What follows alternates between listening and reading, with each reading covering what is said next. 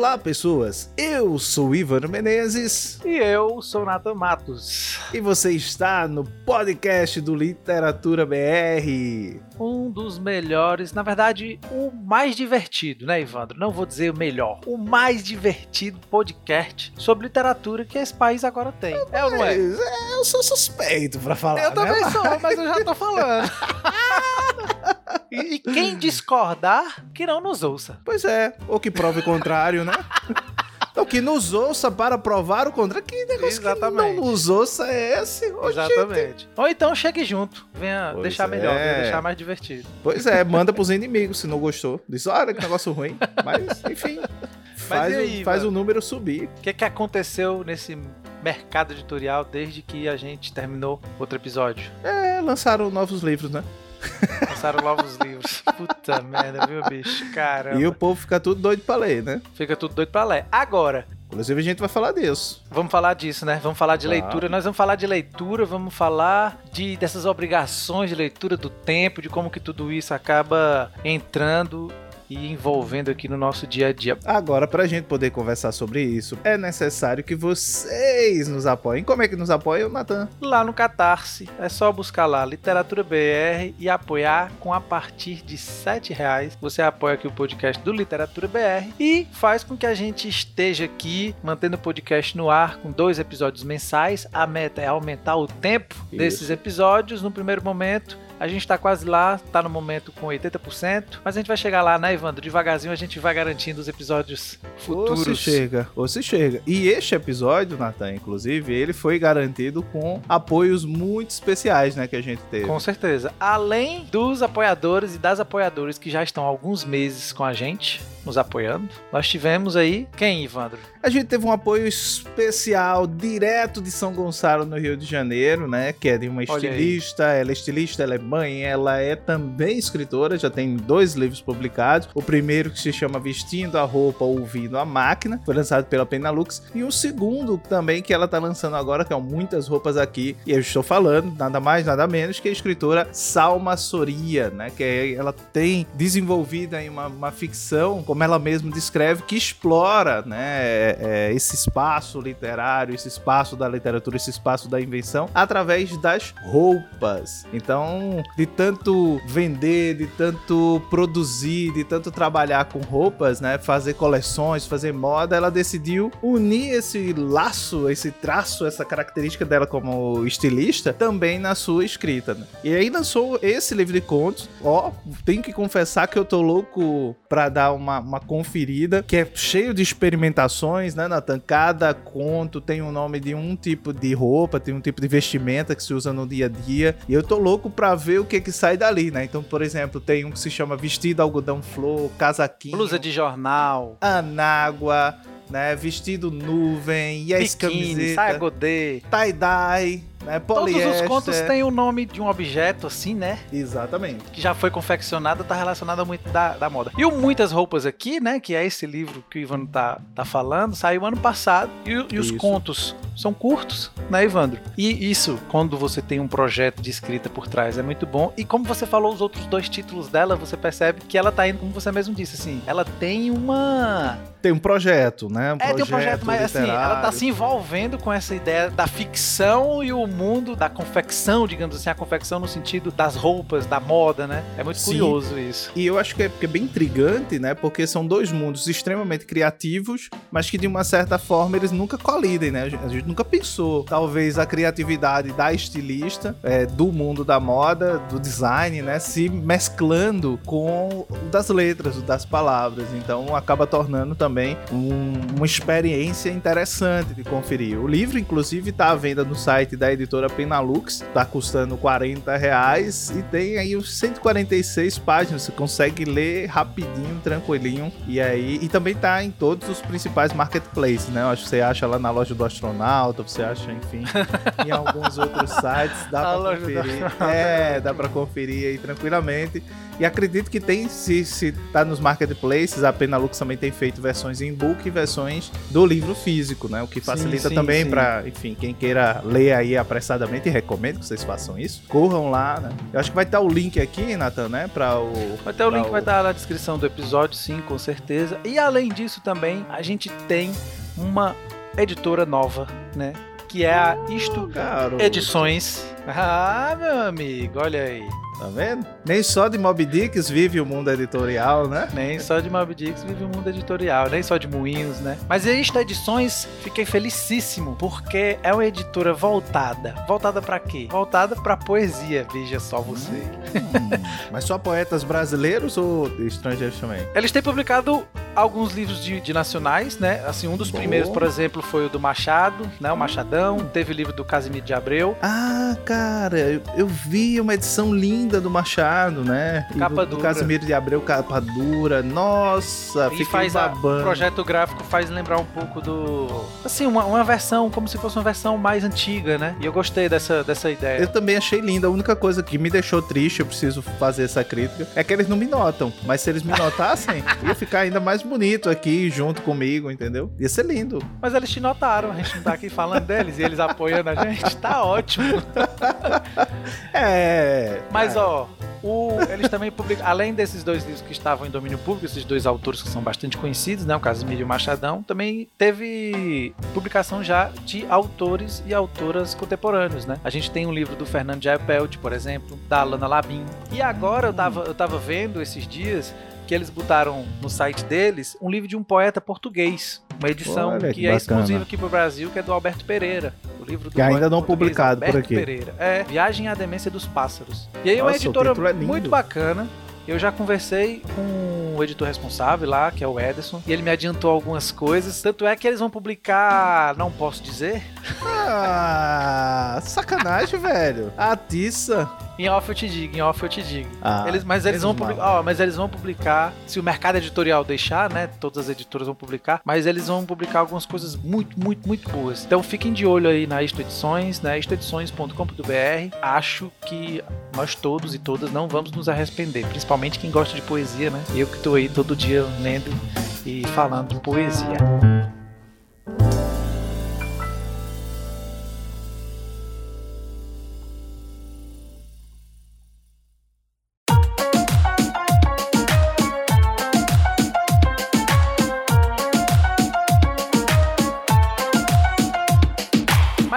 Evandro, vamos falar de leitura? Vamos falar de livro? O que, que você vamos. anda lendo? Cara, eu tô lendo essa semana, o... na semana que a gente tá gravando, né? Não sei qual é a semana que vai entrar.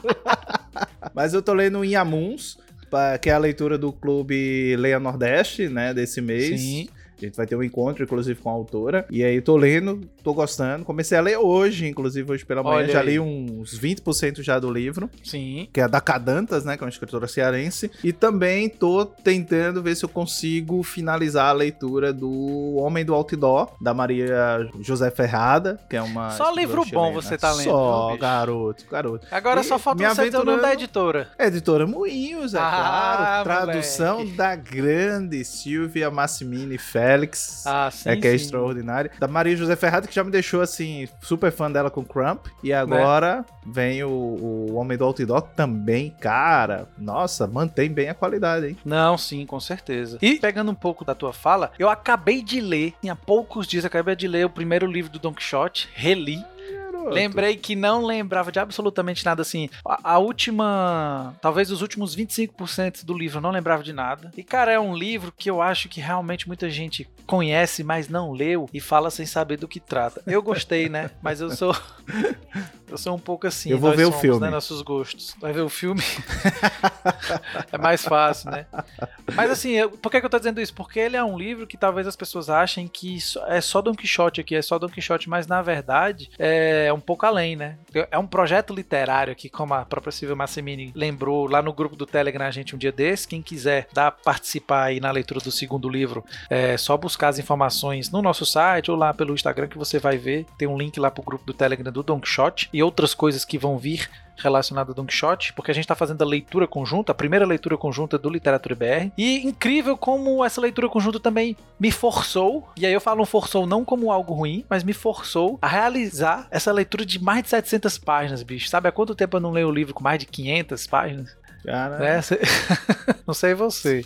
Ah, agora eu posso ler, agora eu sou doutor. Agora você é doutor. pois é, a gente vai chegar aí. Eu tô lendo também o Hermilo Borba Filho, da Também CEP. tô lendo, ia mencionar ele agora. Que a gente tá fazendo uma leitura conjunta eu e você. E comecei hoje Margarida Larroque, A Ilha dos Demônios, da Diná Silveira de Queiroz, publicado pela Instante. Que é um livro, acho que é o terceiro livro que a Instante tá publicando. autora, é. né? E a tradução ficou por conta da. Cadê? Que tradução é Que brasileira? tradução, Tô ficando é doido. É porque a capa é tão, Rapaz. tão assim que eu fiquei doido. Eita, diabo. Os Ambulantes de Deus, que a gente vai ter depois um papo entre eu e Natan Sim. lá no site do Literatura BR em breve. E se você quiser ler com a gente, basta procurar aí na, na editora CEP, né? O Hermílio Borba Filho é um autor importante, foi contemporâneo do Ariano Suassuna, fundou o Teatro do Estudante de Pernambuco com o Ariano Suassuna. É muito importante no teatro brasileiro, né? Ele foi para São Paulo, dirigiu a Cacilda, Cacilda Becker e tal. E aí eu acho que vale super a pena. E o livro, cara, eu li as 30 primeiras páginas já. Nossa, que viagem.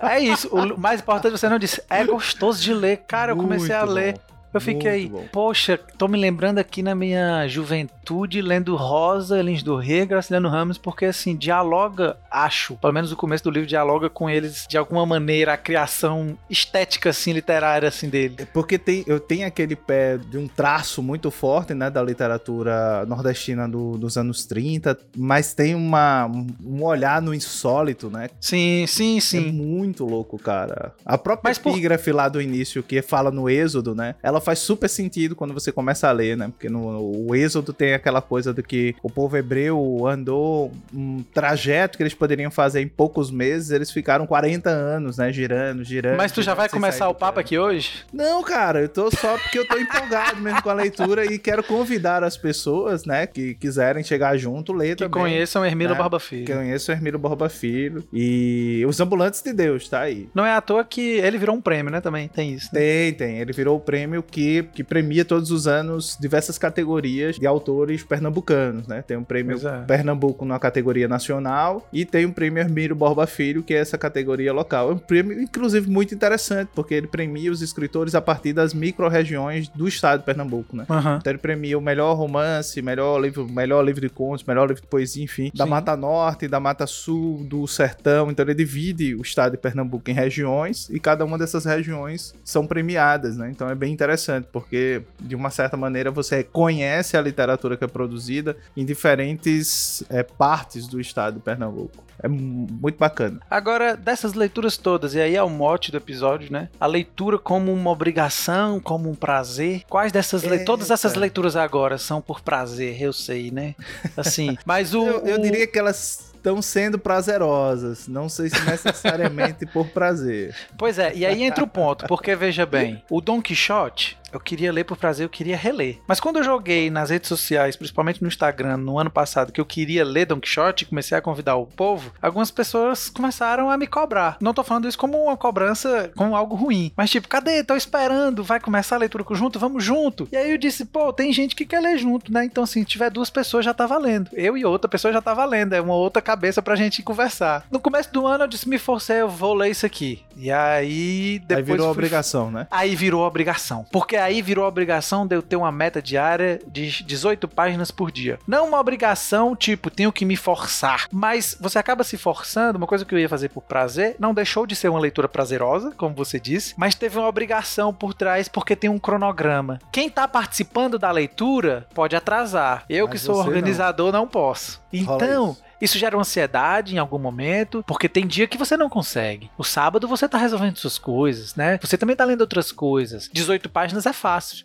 E às vezes, às vezes você quer ler 40 outras minutos. coisas. Às vezes você quer ler outras coisas também. Às tá vezes você quer ler outras coisas. super lotado. Eu confesso que eu fiquei assim, um, acho que um, um ano e pouco atrás, quando eu comecei a receber livros. Então as pessoas começavam a me mandar livros, os autores entravam em contato e diziam, ó, posso te mandar meu livro, tal, não sei o quê. E eu pode e tal. E eu ficava muito naquela neura, pô, tenho que ler, eu tenho que ler. Porque assim, eu acho muito sacanagem o cara me mandar um livro e eu não ler. Principalmente se ele entrou em contato direto comigo, ele chegou, ele ofereceu, ele me perguntou se eu queria aquilo, né? E eu falei, não, tem interesse, eu quero, né? Então tem alguns livros até hoje que eu olho pra estante e tem esse sentimento, mas enfim, eu me, me absolvi porque eu também tava num projeto de, do meu doutorado que parou minha vida em vários aspectos, né? Parou coisas que eu tava escrevendo, parou, enfim, outros projetos que eu tinha que precisar me dedicar àquilo porque era fundamental para mim, né? Sim. né? Mas pretendo retomar agora.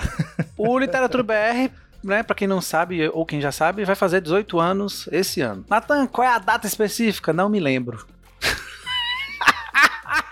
Há 18 anos, bicho. Eu não lembro, não lembro como foi pra, pro ar a primeira vez. Eu criei lá no zip.net no UOL, nem, nem, nem lembro mais. Mas nem assim. mais zip.net. É, comecei a ler comecei a ler por, enfim, porque queria ler. Mas é, é, chega no momento, por exemplo, nessa nova retomada do Literatura BR, que tá fazendo mais ou menos uns. Vou colocar julho do ano passado, com a Antologia Poética e Literatura BR, vai fazer mais ou menos uns oito meses que a gente está retomando. E você sabe, né, Ivandro? O pessoal sabe que a gente passou do número de e-mails que a gente recebia diários, praticamente quintuplicou. Tem sexta-feira que eu termino a semana com mais de 200 e-mails recebidos e eu vou lendo. Vou, vou tentando ver. Então, assim, fica inviável. Por isso Sim, aí, ó, cara. mais um motivo para vocês apoiarem o, o Literatura BR, pra gente ter alguém pra filtrar essas informações. Por quê? Porque filtrando as informações a gente consegue divulgar mais coisas, a gente consegue fazer mais ações em torno da literatura e de vários livros que chegam. No momento, sou eu, o Ivandro, a Camila, o Beto, a Isa, as, a, e a Mica também, essas pessoas que estão mais presentes assim, mas nós temos nossos afazeres do dia a dia, a gente não consegue colocar as coisas para andar. E junto a esses e-mails, que eu tô só dando exemplo, exemplo, a gente também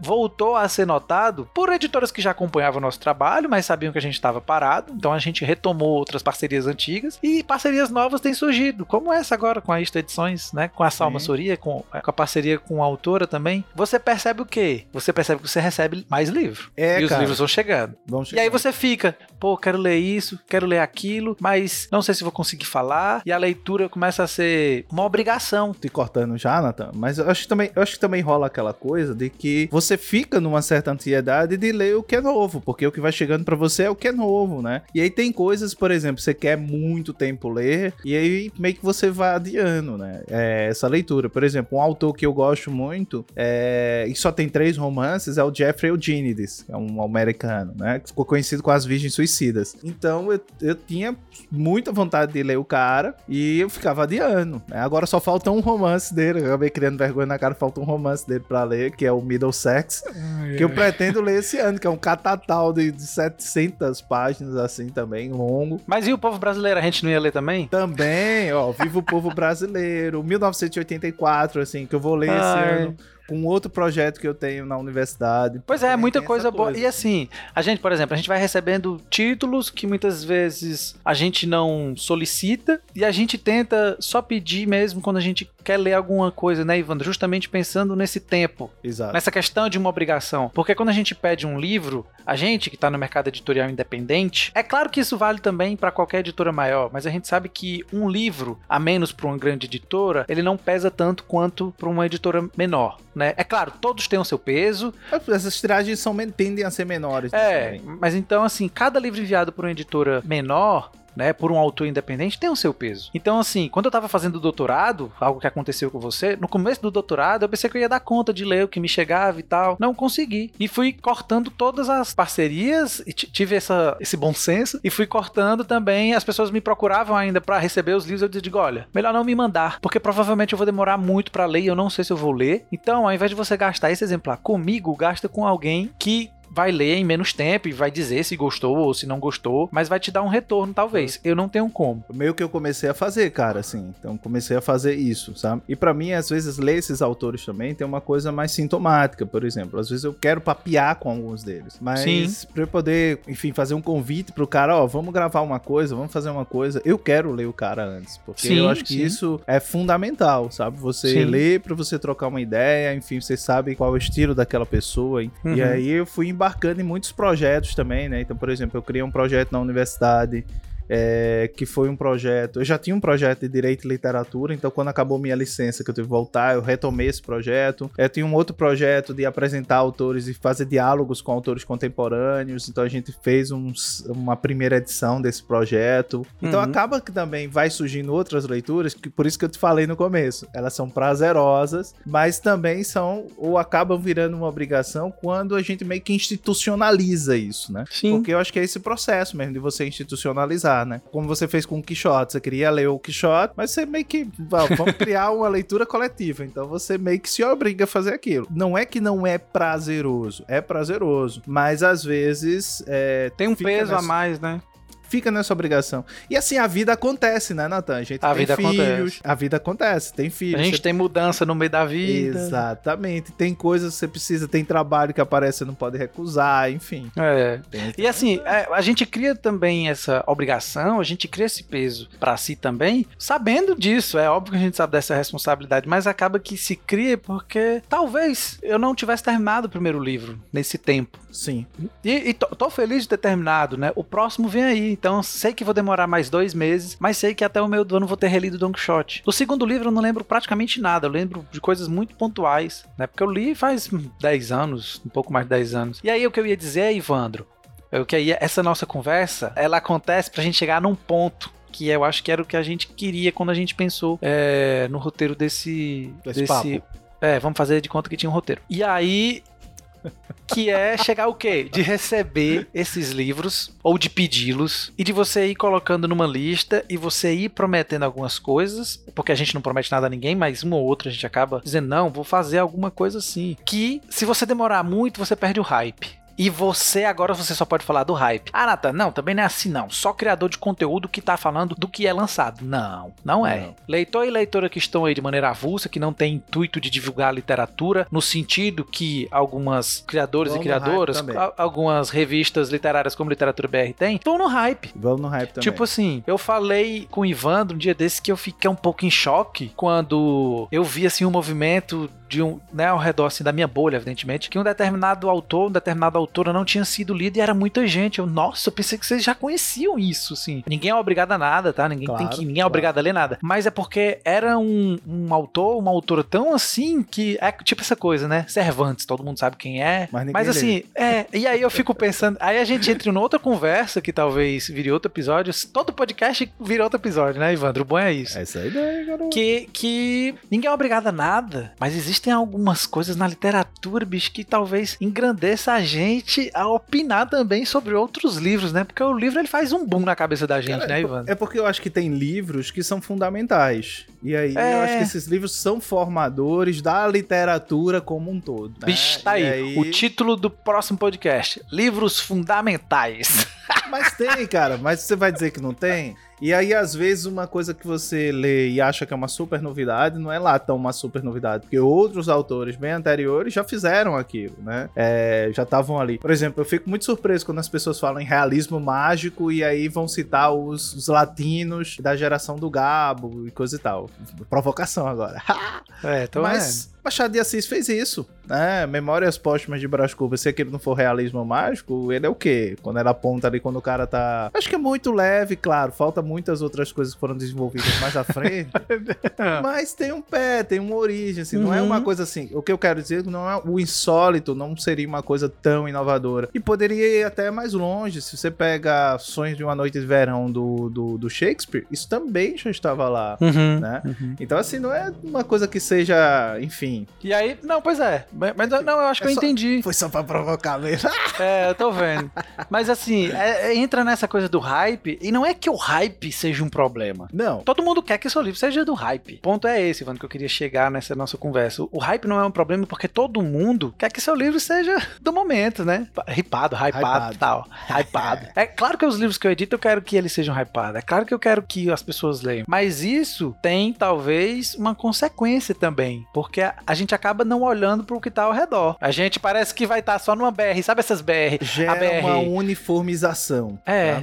É tipo essas, essas, essas estradas do interior que só, só tem pra frente, não tem E curva. assim, o, o que rola também é que todo lado que você se vira, tá todo mundo falando daquilo, sabe? Sim. E eu acho que dificulta também, às vezes, você ter outras opiniões sobre o livro. Porque se você não gostou daquilo, se você aponta uma falha, se tá no hype, se prepara que tu vai tomar porrada de todos os lados, né? Porque se É, tá todo sim, mundo sim. dizendo que o livro é lindo, que o livro é sensível, que o livro me tocou, que o livro é isso, isso, aquilo outro, tu vai lá e diz, pô, esse livro não é tão bom assim, sabe? Esse livro tem esse problema. Meu amigo, a galera cai em E cima. é curioso, porque a gente tá dizendo que se a gente só olha pro hype, o ao redor se perde. É, né? eu- E a gente tá falando, tá assim, a gente tá meio que criticando isso, Sim. mas a gente compreende. Mas é só pra gente. A gente tá falando pra tentar ser atento. Ao mesmo tempo, a gente que não lê o livro que tá sendo hypado, também a gente é criticar.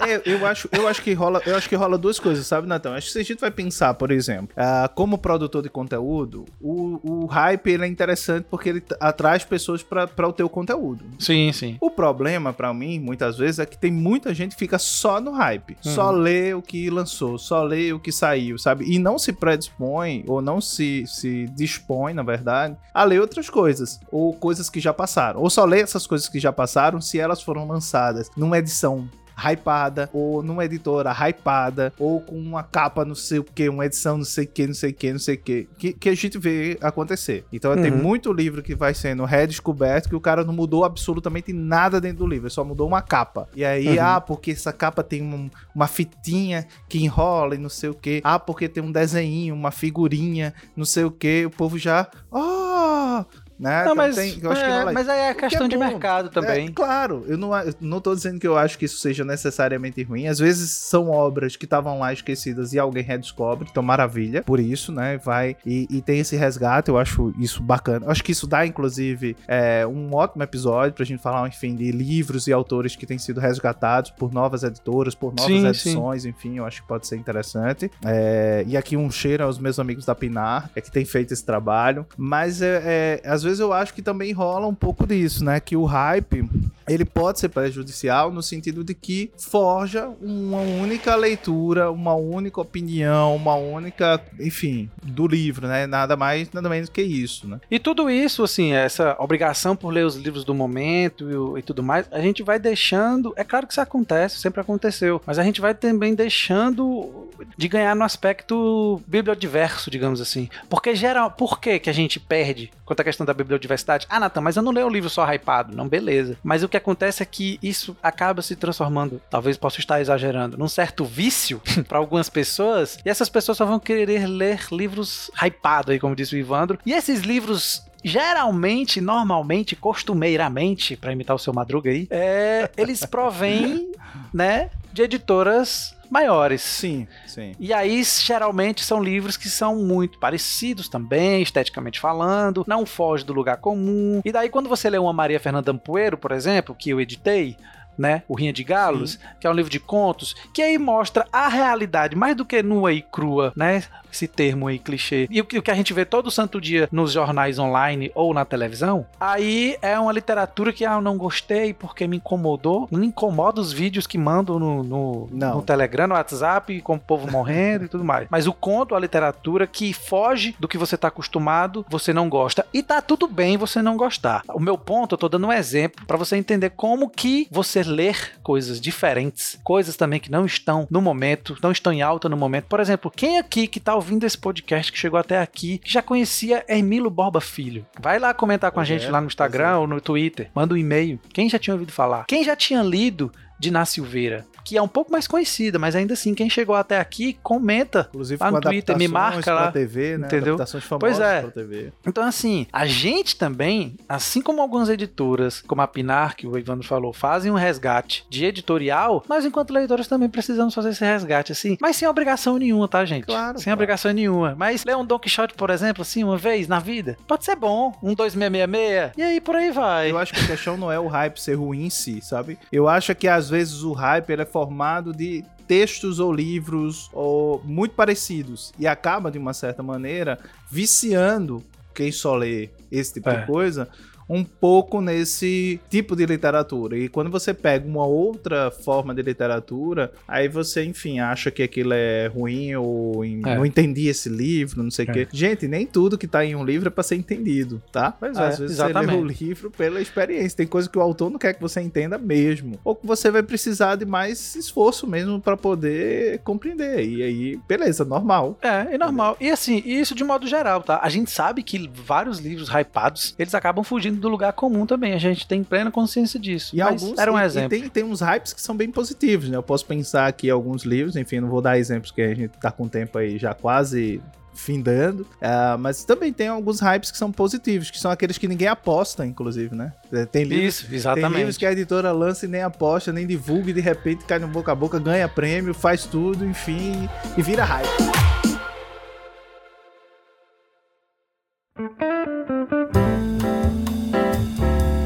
Pois ó, Ivandro, Vou finalizar mesmo porque o nosso tempo tá acabando, mas eu gostei demais do papo, como sempre, né, meu amigo? Bom demais, garoto. Bom demais. E como a gente, no começo desse episódio, a gente falou de apoiadores aí, apoiadoras, que estão fazendo o podcast que se manter vivo, eu também queria falar nesse episódio, mesmo de maneira rápida, as pessoas físicas que estão nos apoiando também. E já há algum tempo para esse episódio poder acontecer, porque a gente precisa juntar uma grana ali para poder fazer o episódio acontecer, e isso está acontecendo justamente por causa dessas pessoas. A Michelle Henriques, a Gislane A Isa de Oliveira, a Janine Soares, o Matheus Ayupi, a Isabel Lauretti, o Roberto Menezes, a Yara Fernandes, a Milene Barros, a Maria Silva de Oliveira, Oliveira, Juliana Pavão, Rinaldo Fernandes, Thiago Germano, Wendel Valadares, Daniela Vivian, Isaías Gonçalves, Cláudio Lopes, Maria Paula Vilela, Matheus Matos, Rosana Vinguembar, Alan Pimentel, Aline Teixeira. Muitíssimo obrigado por todos e todas vocês estarem Valeu, nos apoiando. Gente. E até a próxima. Vamos lá, Ivandro. Um abraço no coração. Um abração, cheiro e até o próximo episódio. Tchau, tchau.